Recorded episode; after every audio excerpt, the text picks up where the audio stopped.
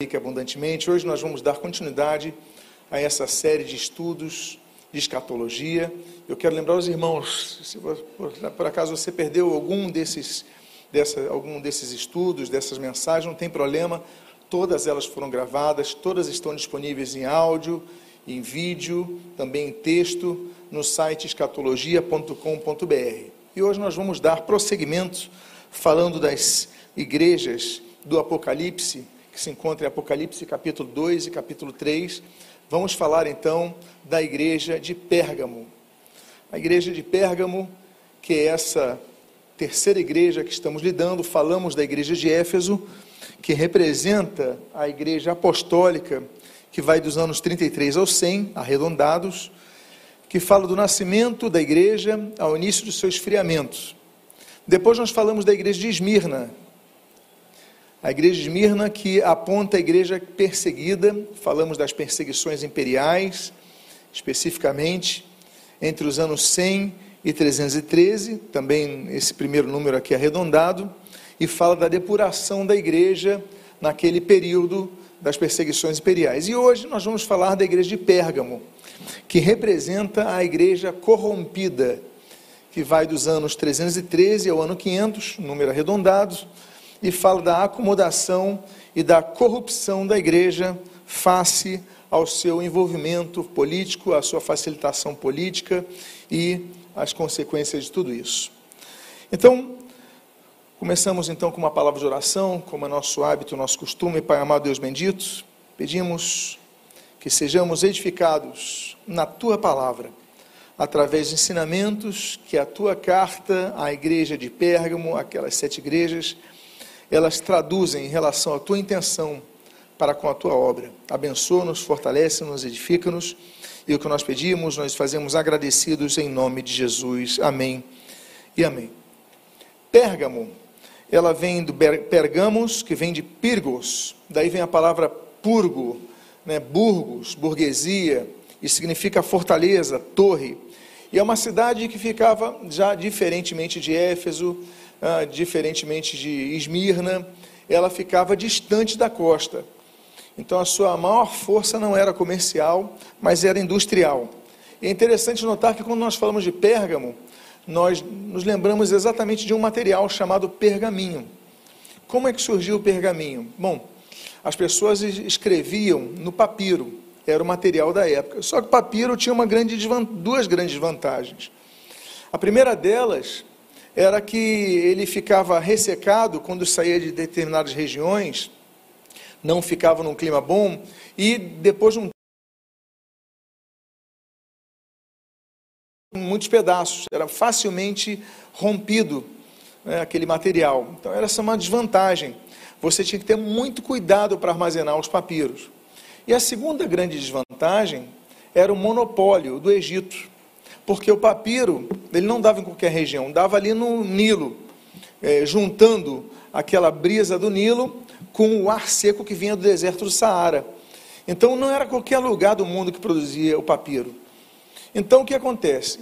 Quando há monopólio de alguma coisa, naturalmente a pessoa se vê livre de colocar o preço que quer. E o faraó então começou a explorar isso, aumentou muito o preço do papiro. O que, que o rei de Pérgamo fez? Bom, eu vou chamar meus industriais, minha equipe, meus, meus, as pessoas capacitadas, e vamos desenvolver um novo material de escrita. E lá em Pérgamo, então, eles pegam o couro, eles curtem o couro, eles fazem um trabalho com goma em cima do couro, e aí então nós temos o couro de vaca, o couro de carneiro, e aí nós, surge um novo material de escrita chamado pergaminho, porque é de Pérgamo. E aí então nós começamos a ter uma cidade que vai desenvolver uma rivalidade em termos de biblioteca com a própria Alexandria no Egito e vai, ter, vai chegar a ter 200 mil títulos diferentes, ou seja, a segunda maior biblioteca do mundo. Então, Pérgamo começa a, digamos assim, a crescer muito em relação a isso, ficar muito famosa em todo o mundo e a ter muito material a ser importado em relação à sua tecnologia de escrita. Plínio ele diz que Pérgamo era a mais ilustre das igrejas das cidades da Ásia. Ela tinha um excelente ginásio, uma, uma acústica perfeita. Ela tinha um sistema de encanamento público muito bom, muito, muito ah, que tinha, uma, uma, é, digamos, a, a questão da higiene urbana, digamos assim, era muito bem tratado ah, essa questão lá em Pérgamo. Então, é uma cidade muito bem elaborada. E hoje em dia você pode ver as suas ruínas. Aqui eu tenho algumas fotos da viagem que lá estive. Hoje a cidade de Bergama, Pérgamo, Bergama, você vê, tem 61 mil habitantes aproximadamente. E você vê aqui eh, o que eu falei de vocês, o teatro de vocês, eh, que mencionei. Aqui os templos, as ruínas dos templos. E aqui você vê a cidade de Bergama, onde eu estou aqui no teatro. Então você vê que a cidade antiga tinha sua acrópole. A acrópole significa cidade alta, onde geralmente eram feitos templos, eram feitos ginásios, eram feitos. Então a cidade antiga ficava no alto e aqui a cidade moderna. Então você vê a diferença da acrópole. Havia templos lá embaixo também, mas a maioria deles ficava lá em cima. Agora, como toda carta ao Apocalipse, as cartas são dirigidas à liderança das igrejas. E ali no versículo, no capítulo 2, versículo 12, no versículo 13, no, seu, no, no início do 12, no final do 13, diz assim: Ao anjo da igreja em Pérgamo, nos dias de Antipas, minha testemunha, meu fiel, que foi morto na cidade de vocês, aí onde Satanás habita.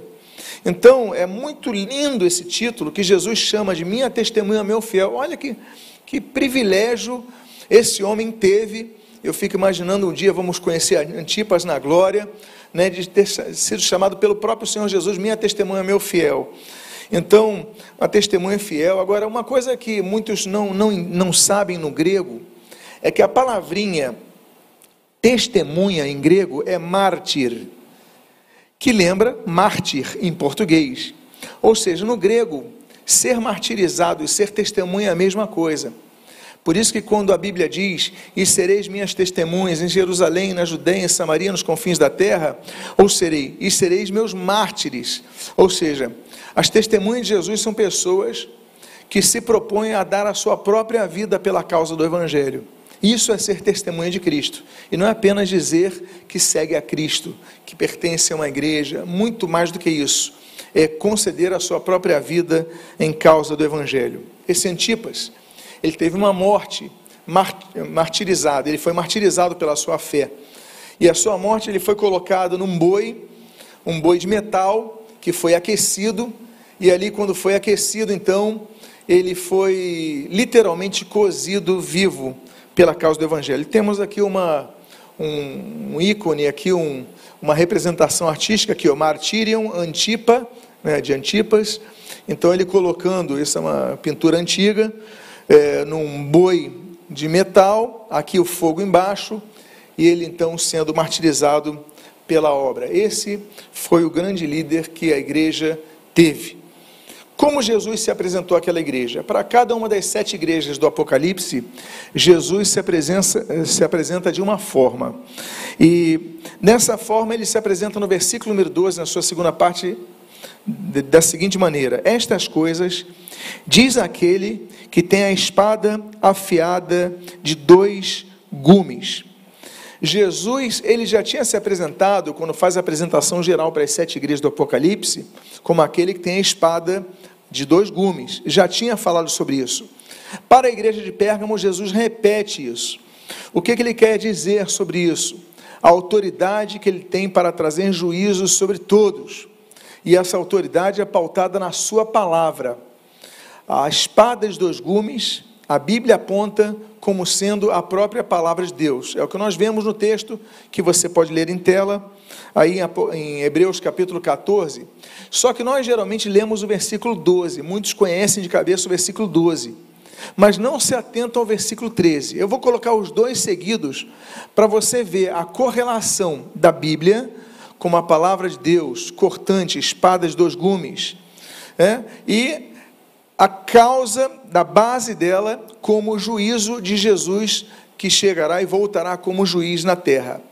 A Bíblia diz no versículo 12, no versículo 13 de Hebreus 4, o seguinte: Porque a palavra de Deus é viva e eficaz, e mais cortante do que qualquer espada de dois gumes, e penetra até o ponto de dividir alma e espírito, juntas e medulas, e é apta para julgar os pensamentos e os propósitos do coração. Aqui no versículo 2 nós temos uma primeira dica.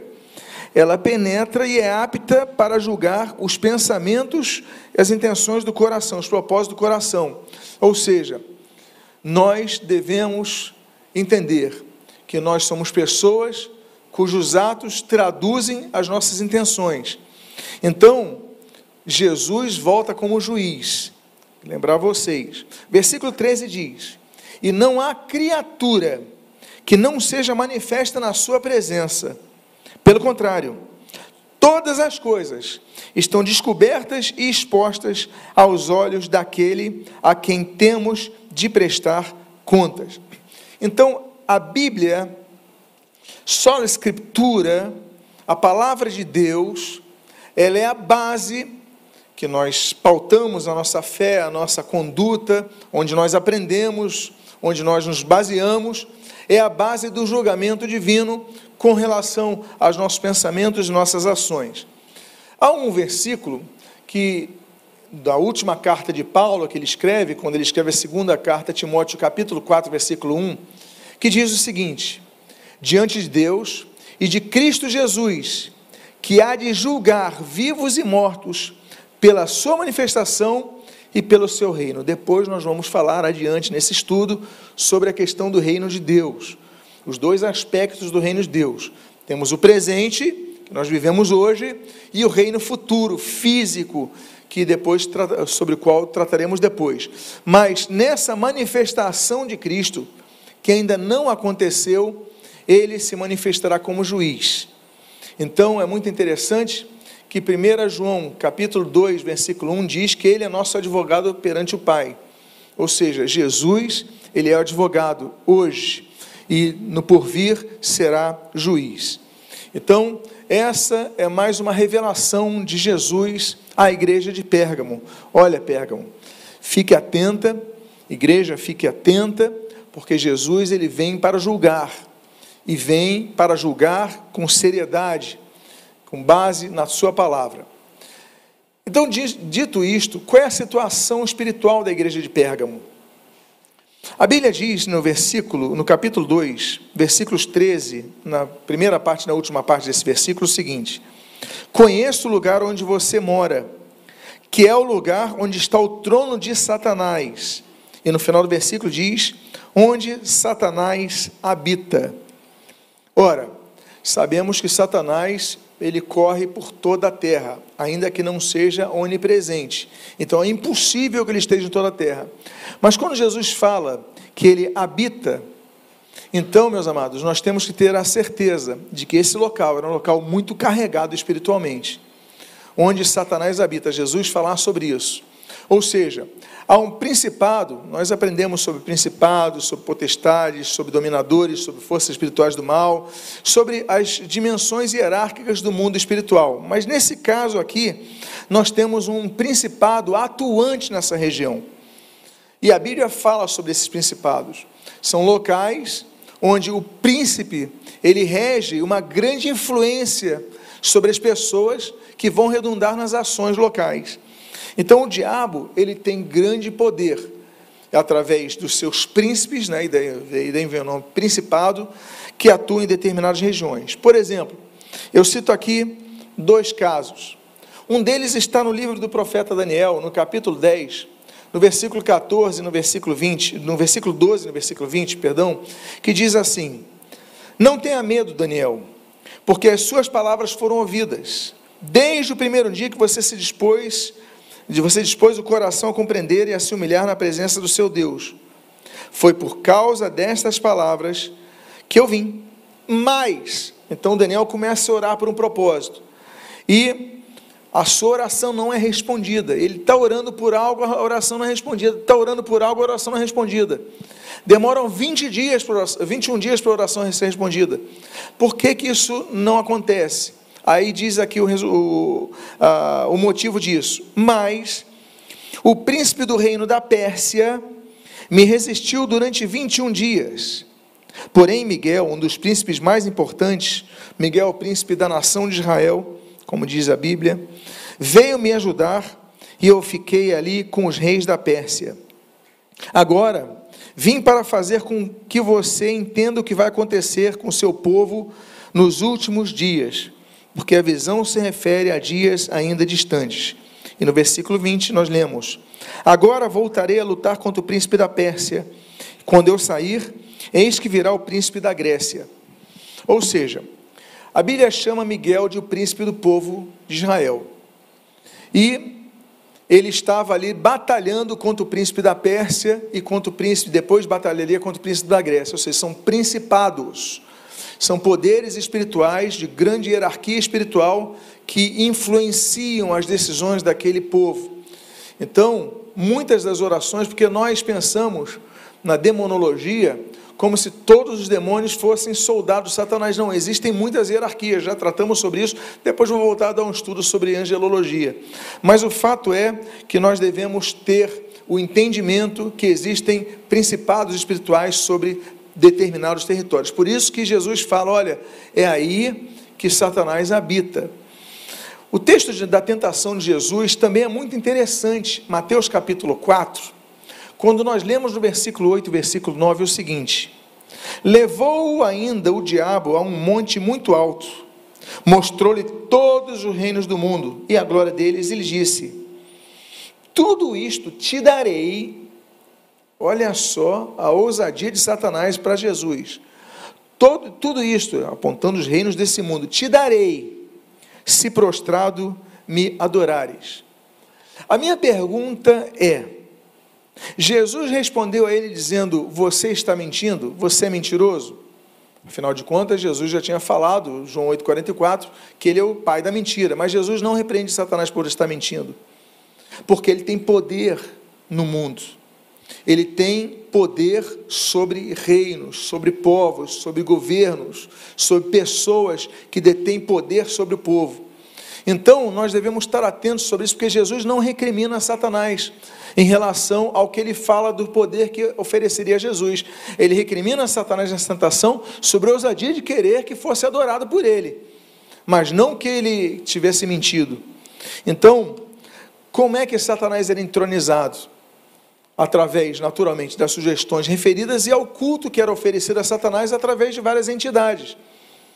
Quais, quais eram? Os cultos místicos, as manifestações dos poderes existentes, o culto imperador, etc, etc, etc. Nós temos alguns casos de Pérgamo muito específicos. O primeiro deles, por exemplo, era o culto dos magos e pontífices. Pérgamo era a sede dos cultos mágicos babilônicos, ou seja, iam muitos grupos que iam na Babilônia, traziam seus magos para fazer ali os cultos. E também havia muitos pontífices que vinham principalmente das regiões da Itália, né, cercando Roma, que vinham fazer seus cultos ali. E se juntavam os magos com os pontífices. Havia o colégio de pontífices, fundado séculos antes em Roma.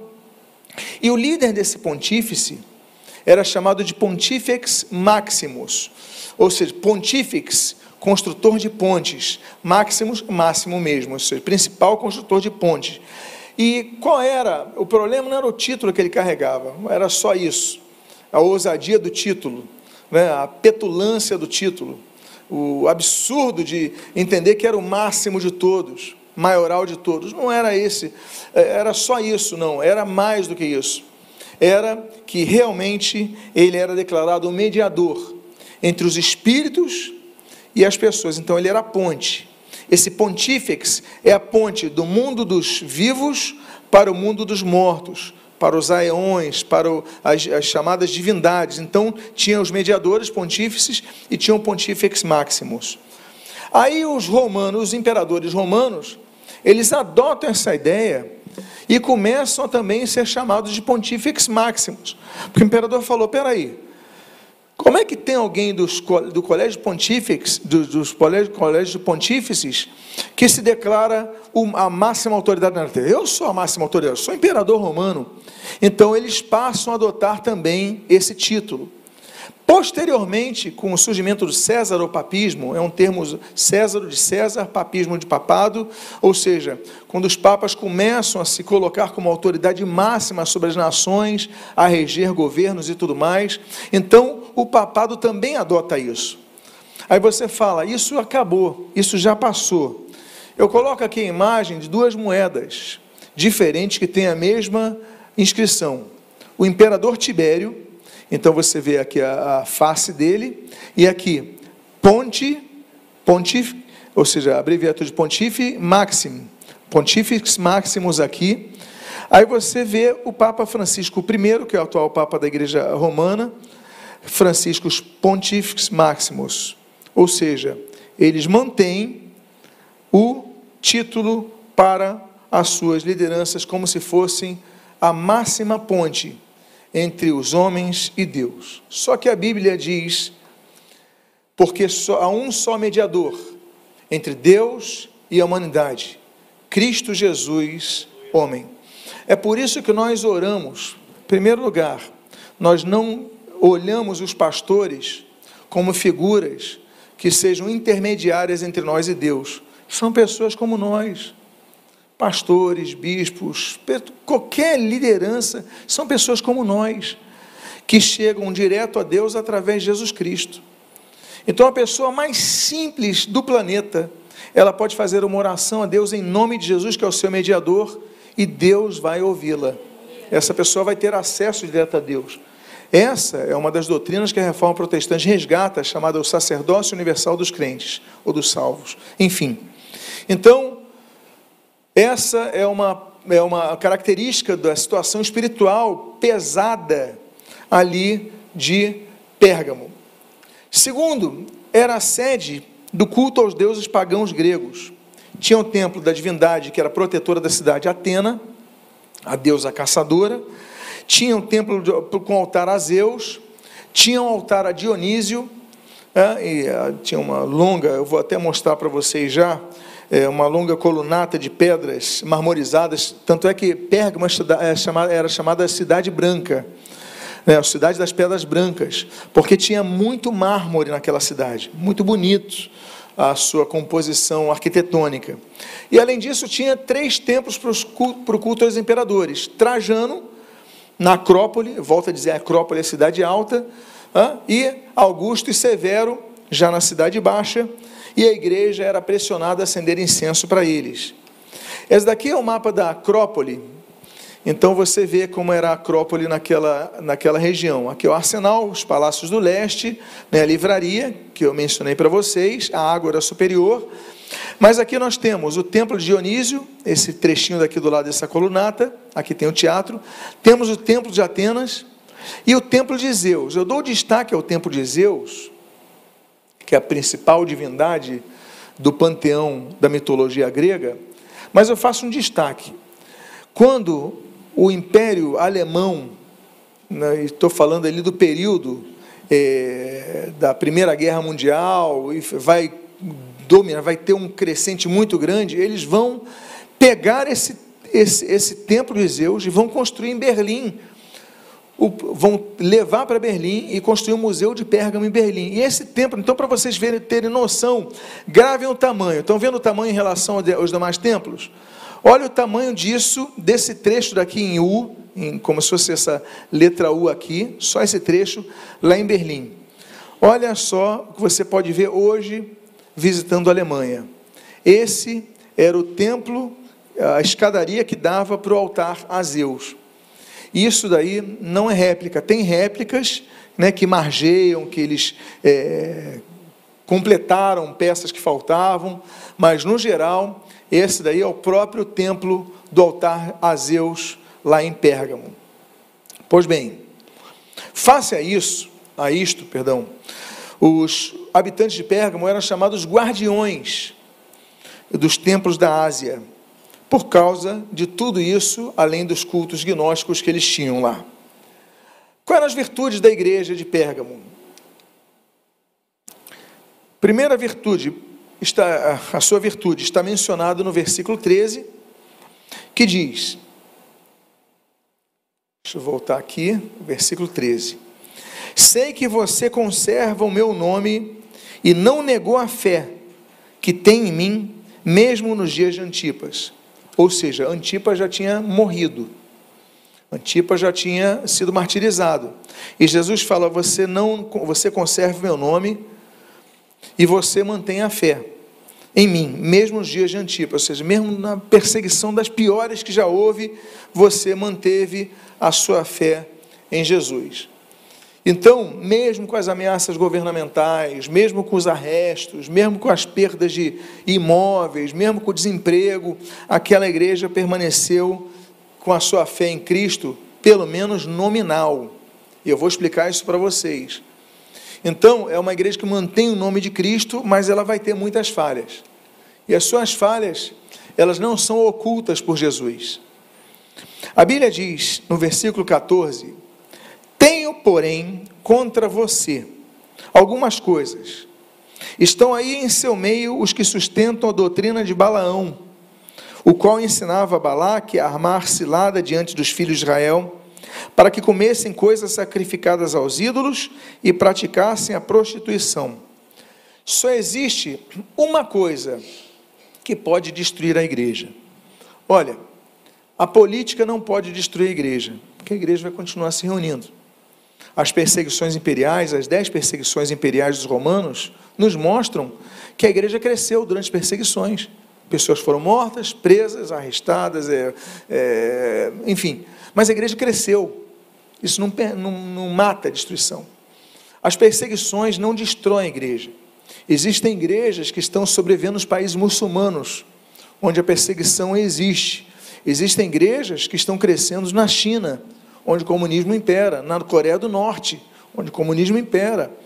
Nós visitamos irmãos lá em Cuba, de igrejas que não eram oficiais. Então a igreja continua crescendo apesar das perseguições. Só tem uma coisa que pode destruir a igreja, que é o pecado. Então, o ah, que, que Pérgamo representa? O início de uma fase posterior. Então, nós falamos da fase de Éfeso, o primeiro amor, o início da igreja. Depois falamos da fase de Esmirna, a igreja sendo perseguida, mas a igreja cresce com a perseguição. Então, como o diabo não consegue eliminar a igreja, o que, ele faz? Ele começa então a seduzir a igreja. Ele começa a oferecer as possibilidades da igreja continuar. Vocês continuam reunidos, não tem problema nenhum. Agora, vocês então começam a permitir concessões no seu meio. E aí, então, é a melhor das representações que nós temos na fase histórica da igreja de Pérgamo, quando a igreja fica oficial e todos os cultos do do, da, da, do politeísmo grego e romano passam a ser assimilados em igrejas cristãs com o nome de santos ah, ou pessoas piedosas da igreja cristã ao longo da história. Sobre a doutrina de Balaão, o que é que aconteceu? Balaão não tinha como destruir o povo de Israel. Então isso se remete à história bíblica lá do livro de Números. O que, é que ele falou? Bom, nós não podemos vencer militarmente os judeus. Mas o que, que nós vamos fazer? Nós vamos oferecer mistura. As nossas mulheres, elas vão começar a visitar os acampamentos judeus, manter relações com eles, e começa então esse, essa é a doutrina de Balão, a doutrina da mistura. Lembra que nós falamos da doutrina dos nicolaítas quando falamos de Éfeso? Aquela mistura, aquela permissividade. Então, os hebreus começam a se misturar com as moabitas e aí então começa a haver uma mistura. A igreja de Pérgamo representa exatamente isso. O cristianismo que culto só a Cristo, é, exclusivo a Cristo, adoração só a Cristo, petições só a Deus em nome de Jesus, ela começa a se misturar com politeísmo. Então nós começamos a ver igrejas para santo tal, para santa tal, orações para santo tal, orações para santa tal. Então nós começamos a ver exatamente essa doutrina de balão nessa mistura do cristianismo com o politeísmo. Essa é a representação da época da igreja de Pérgamo. E aí, então, por isso que a Bíblia diz no versículo 15: além disso, estão também aí em seu meio os que seguem a doutrina dos nicolaítas. Então, Jesus censurou aquela igreja pela sua miscigenação, a liderança da igreja, que é a liderança posterior a Antipas, na época de Jesus ela tinha que ser, tinha algumas obrigações.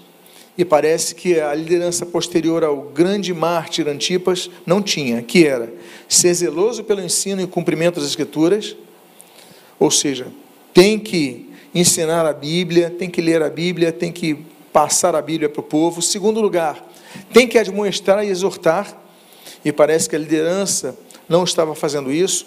E terceiro, tem que disciplinar os falhos, caso não se arrependessem, nem mudassem seus comportamentos. Então nós temos o alerta de Jesus. E o alerta de Jesus para a igreja de Pérgamo é o seguinte, no versículo 16: Portanto, arrependa-se, senão irei até aí sem demora e lutarei contra eles com a espada da minha boca.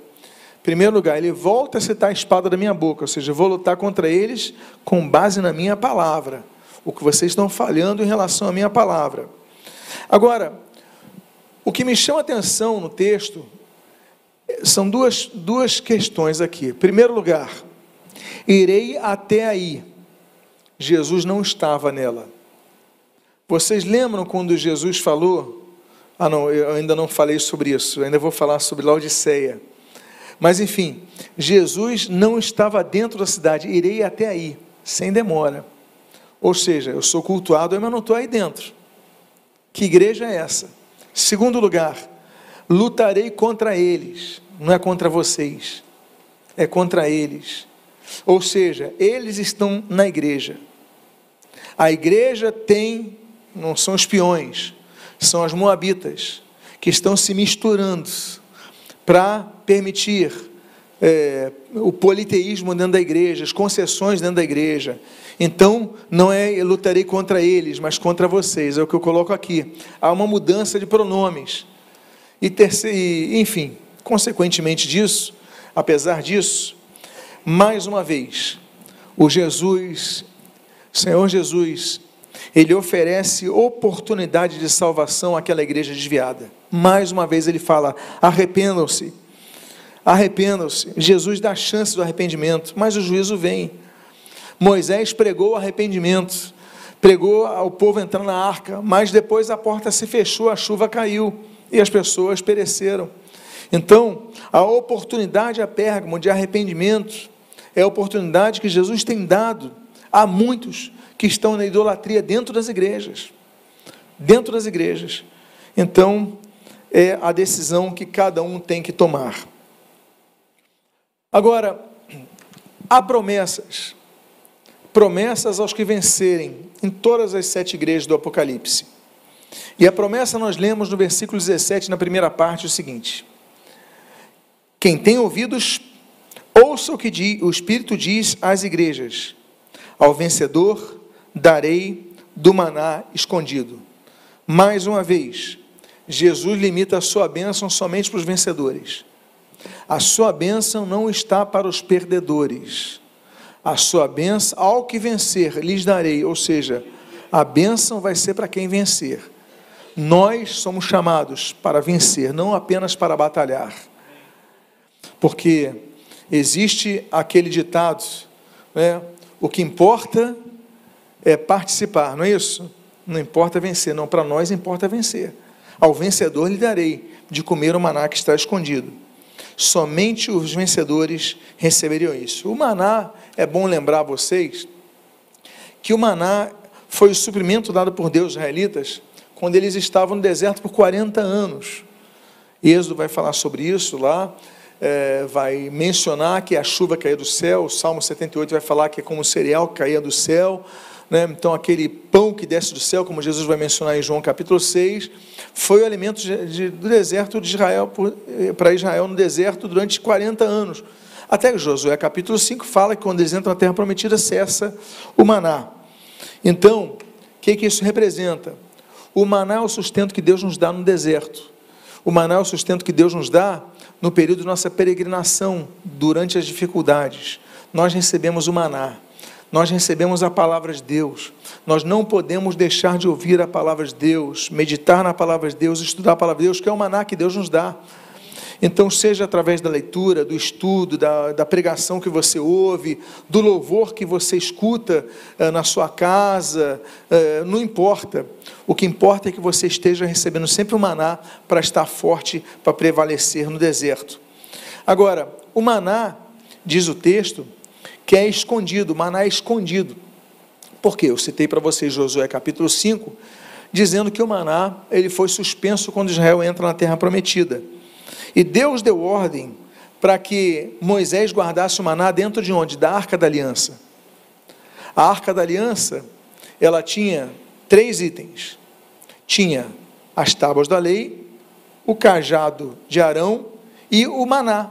O maná, num, num pote, num receptáculo, ficou ali na arca da aliança. O texto de Êxodo, capítulo 16, diz assim no versículo 33 ao 35. Então Moisés disse a Arão: Pegue um vaso, ponha nele dois litros de maná e coloque-o diante do Senhor para que seja guardada para as futuras gerações. Olha a visão profética que Deus dá a Moisés naquela época. Aquele maná, ele seria guardado para as futuras gerações, está falando das gerações que vão vencer e vão herdar a vida eterna. Como o Senhor havia ordenado a Moisés, assim Arão o colocou diante da arca do testemunho para o guardar. E os filhos de Israel comeram maná durante 40 anos, até que entraram na terra habitada. Comeram maná até que chegaram aos limites da terra de Canaã.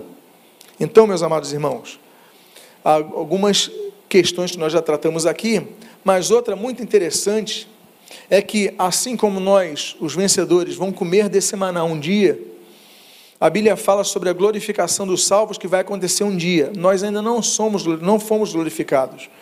Eu quero lembrar para vocês o que a Bíblia diz em Colossenses capítulo 3, versículos 1, 3 e 4. Diz assim: Portanto, se vocês foram ressuscitados juntamente com Cristo, busquem as coisas lá do alto. Versículo 3. Porque vocês morreram e a vida de vocês está oculta juntamente com Cristo em Deus. E quando Cristo, quando, ou seja, ainda não aconteceu, quando Cristo, que é a vida de vocês, se manifestar, então vocês também serão manifestados com Ele em glória. Ou seja, o processo de glorificação é o terceiro estágio da salvação. Quero lembrar a vocês que a salvação ela tem três tempos: o passado, o presente e o futuro. A salvação já aconteceu em Cristo pela justificação. Já fomos justificados pela fé em Cristo Jesus. Na cruz fomos justificados já no passado. Segundo, no presente, a salvação ocorre através do processo de santificação. E no futuro, a conclusão das três etapas da salvação, através da glorificação que um dia vamos eh, passar. E aí teremos nossos corpos glorificados, teremos nossa fisionomia alterada teremos novos nomes e tudo mais. Isso daí falaremos depois. Mas sobre o novo nome, essa é uma outra promessa aos vencedores. Veja que diz o versículo 17. Diz assim: Também lhe darei uma pedrinha branca, e sobre essa pedrinha um novo nome escrito, o qual ninguém conhece, exceto aquele que o recebe. Você lembra que eu falei que uma, um dos dos nomes que atribuíam a Pérgamo era a cidade da, das pedras brancas, por causa dos muitos mármores ali. Não é isso? E o Senhor Jesus fala: Olha, o vencedor, eu lhe darei uma pedrinha branca, e sobre essa pedrinha um novo nome escrito, que ninguém conhece exceto aquele que o recebe. Bom, essa é uma prática do mundo antigo, tanto dos gregos como dos judeus. Os judeus, se você não sabe, a maioria dos judeus tem dois nomes. Eles têm um nome que vai na carteira de identidade é, do país onde eles nascem, então pode ser qualquer nome, e eles recebem também um outro nome, que é o nome que são chamados na comunidade. Então, isso daí é um hábito antigo, muitos mantêm esse hábito. Mas o poeta Ovídio, ele fala, é, depois eu vou citar Píndaro aqui, eu inverti a ordem, mas não tem problema. Ovídio, ele escreve o seguinte: que os juízes gregos eles tinham nas mãos duas pedrinhas, nos processos de condenação. E quando a pessoa, então, quando era o momento dos juízes julgarem uma causa única, eles jogavam uma das duas pedras. Uma pedra preta, que significava condenação, uma pedra branca, que significava liberação, se fosse inocente. Ou seja, essa pedrinha branca, quando Jesus cita, ela fala para o mundo greco-romano. Hoje está na Turquia, naquela época era o Império Romano, posterior ao Império Grego. Então as pessoas tinham noção: olha, eu vou te dar uma pedrinha branca, significa eu estou liberando você da condenação. Entenderam? Então por isso que Jesus fala, ele cita algo que os pergamenses eles entendiam eu vou dar para o vencedor uma pedrinha branca. Vocês erraram, vocês falharam, vocês é, adulteraram, vocês. Mas olha, eu para o vencedor, eu vou dar uma pedrinha branca, vocês vão estar livres. E por isso que nós lemos: nenhuma condenação há para os que estão em Cristo Jesus. Agora, além do termo que nós lemos no versículo 17, de receber uma pedrinha branca, que aponta isso, eles também receberiam um novo nome. E Píndaro lhe diz o seguinte, um outro poeta grego: é, os jogos públicos, quando as pessoas venciam, elas recebiam o seu nome gravado numa pedrinha branca. Então eles recebiam aquela coroa. Lembra que eu falei para vocês a diferença dos dois termos coroa na Bíblia, do grego? Diadema e estéfanos. Diadema, coroa de ouro, por exemplo, metais preciosos. Estéfanos, aquela coroa que era de louros, de, de ramos de oliveira. Então, ele falou: Eu vou dar para vocês uma, uma, uma, um Stefanos, vou dar para vocês o do vencedor das corridas. E o vencedor ganhava o Stefanos e ele ganhava uma pedrinha branca com seu nome escrito. Assim como hoje acontece da mesma forma, só que em vez de ser uma pedrinha branca, é um troféu com o nome escrito. A pessoa, o, o, time que ganha não recebe um troféu com o nome lá, a pessoa, às vezes, a televisão mostra a pessoa imprimindo lá o nome na hora. Então, isso é um costume muito antigo, símbolo de que seu nome está anotado no livro da vida, meus amados irmãos, para a eternidade. E por fim, caminhando para a conclusão, o período histórico que representa a igreja de Pérgamo. Ela aponta para o terceiro período da história da igreja, que vai do ano 313, já vou explicar por que 313, até o ano 500. O que, que significa isso? Por que, que eu aponto, os estudiosos, na verdade, apontam o ano 313 como o início do período de Pérgamo, que é o início da corrupção da igreja. É o início, esse século IV, é o início da adulteração da igreja. A igreja era pura no período de Éfeso. A igreja, então, passa pela perseguição e é depurada através de perseguição. Mas nesse período acontecem duas coisas o cristianismo não para de crescer. E quando, com o crescimento do cristianismo, ele começa a adentrar não apenas na classe média, como na classe média alta, e começa a adentrar na esfera do poder. Começa a pegar a família do senador, começa a pegar é, empregados próximos ao imperador. Então, nós temos uma, um édito de tolerância de Galério, ano 311, quando ele então vai permitir que o cristianismo exista no império. Mas no ano 313, com a conversão de Constantino, há uma guinada. Constantino muda tudo. E nós temos então o Édito de Milão, de 313, quando nós temos então não apenas a liberdade das pessoas se declararem cristãs, como o próprio imperador, no caso o, o Constantino, mas como o Estado ordenando a todos os que tomaram os templos e as casas e as propriedades dos cristãos que devolvessem a eles. Então todo mundo ia falar: "Bom, agora eu sou cristão, porque eu quero eu quero de volta o lugar que eu tinha". Bom, o Edito de Tolerância, primeiro que eu citei para vocês, 311, esse é um busto de Galério, e ele diz o seguinte: Face a nossa grande clemência e inveterado costume de indulgência que exercitamos diante de todos, os cristãos podem novamente se reconstituir, assim como seus lugares de culto, sempre que não façam nada contra a ordem pública, Em razão disso, devem orar por nossa saúde e a do império. Só um contexto histórico aqui. Galera, inclusive, vai ser morto. O termo que utilizavam antigamente é por, por vermes no seu interior. Quer dizer, ele teve algum problema gástrico, começa e ele está muito doente quando ele dita exatamente esse édito. Então, no final, ele fala: Ora, agora orem por mim. Ou seja, tinha um certo interesse, porque ele com certeza ouvira testemunhos de curas que eram é, que aconteciam nas igrejas cristãs, nas comunidades cristãs. Então ele fala: olha, eu vou dar isso, vocês se liberem, podem se juntar. Agora, em razão disso, deve orar por nossa saúde do império. Ou seja, teve um certo interesse pessoal. Mas dois anos depois, nesse ínter, ele morre, ele morre logo a seguir. E aí assume Constantino. Lembra vocês que Constantino e Licínio eram os dois imperadores. Constantino, Império Romano do Ocidente, Licínio, Império Romano do Oriente. E eles eram, digamos assim, eles eram ah, cunhados, eles eram parentes. Depois vão ter uma guerra entre eles. Constantino vai mandar matar Licínio e vai matar ele. É.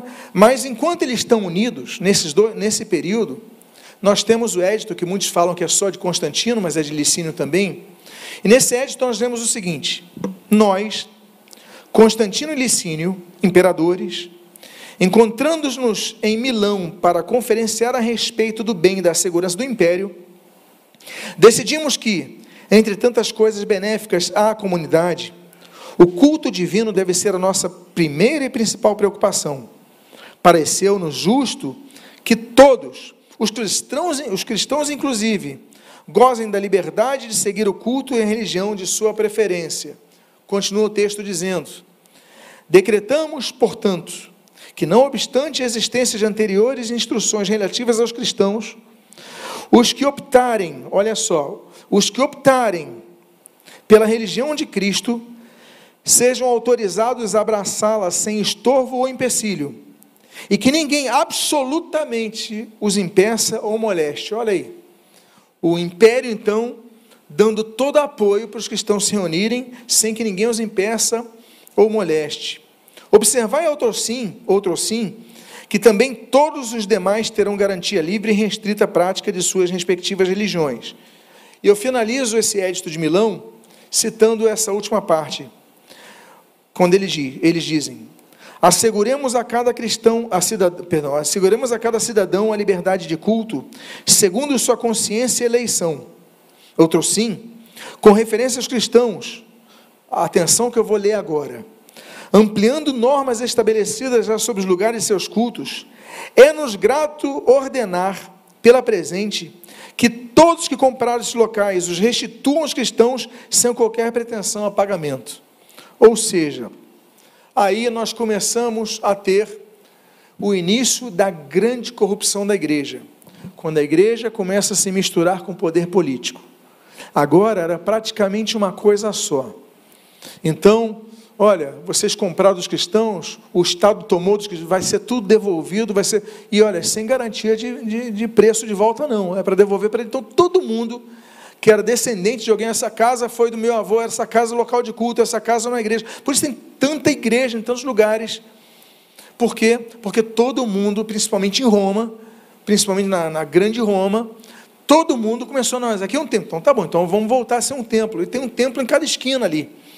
Então, trata-se do início da corrupção e da acomodação imperial. Você se tornar cristão era passou a ser garantia de emprego você é cristão? Então vem aqui. Você é cristão? Então começou a ser um facilitador para a ascensão social e todo mundo começou a se declarar cristão, apesar de terem suas divindades particulares. Apesar do sujeito que fazia, oferecia culto a Marte ou Ares, continuar fazendo culto a ele. Ah, apesar que a pessoa que cultuava Diana dos Efésios, ah, a Diana dos Romanos, a Artemis dos Efésios, continuasse a cultuar ela. Então eles continuaram a cultuar, só que o que eles fizeram? Começaram a colocar nomes de cristãos, uma roupagem cristã, com nomes que podiam ser nomes bíblicos, como Pedro, por exemplo, São Pedro, ou colocavam, trocavam seus, os seus ídolos com nomes de é, nomes que não eram bíblicos, como Jorge, São Jorge, ou nomes que nunca existiram, personagens que nunca existiram na história, foram criados depois, que é São Cristóvão, que nunca existiu. Então, começam a criar nomenclaturas cristãs, mas continuam cultuando as suas divindades, e com isso a igreja perde a sua vitalidade espiritual. Eu cito aqui só alguns exemplos. Por exemplo, Deus da guerra, que era Marte ou Ares, passa a ser São Jorge, aquele o Ares com a espada, o Jorge com a espada. Aqui nós temos os deuses dos mares, que era Netuno, essa imagem daqui, passa a ser São Telmo, aqui São Telmo, pessoal afogando no mar, pedindo socorro a São Telmo. Então a pessoa só mudava o título, mas continuava com o mesmo espírito de adoração politeísta. O que acontece hoje? As divindades gêmeas, Castor e Pólux, que são esses, passam a ser São Cosme e Damião. É, a balança de Tote, para julgar as almas, passa a ser a balança de São Miguel Arcanjo. E só as divindades femininas do politeísmo, Séries, dos romanos, a deusa da agricultura, Cibele, Réia, né, a, a, mãe de Zeus aqui, é, Afrodite ou Vênus, olha Afrodite aqui entronizada no céu, aqui Ártemis ou Diana, ela a, com, com, com a sua alimentação múltipla aqui, e aí nós temos uma pintura que é uma das mais hereges de todas as pinturas do politeísmo cristão, do paganismo cristão, Jesus, Deus Pai, o Espírito Santo coroando Maria no céu. Olha que absurdo, antibíblico isso. Mas nós temos então a continuação da, do culto ao politeísmo dentro das igrejas. E nós temos então a paganização do cristianismo. Lá em Roma nós temos o panteão. Se você for a Roma, você pode visitar. Pan de todos, teon de, né, de é, teoi, que é deuses, ou seja, todos os deuses. Havia um panteão é, que foi, foi levantado ali, restaurado ali. Hoje é a igreja de Santa Maria dos Mártires. Aí você vai, aqui é a parte interna, aqui é o principal, né, para Maria, e aqui são para os mártires. Mas antes disso, aqui era para várias divindades. Eles só mudaram a estátua, só mudaram o nome, mas continuou sendo culto ali. Então, nós temos esse, essa fase da igreja e que ela vai adentrar, como nós trataremos no próximo estudo, na fase da igreja de Tiatira.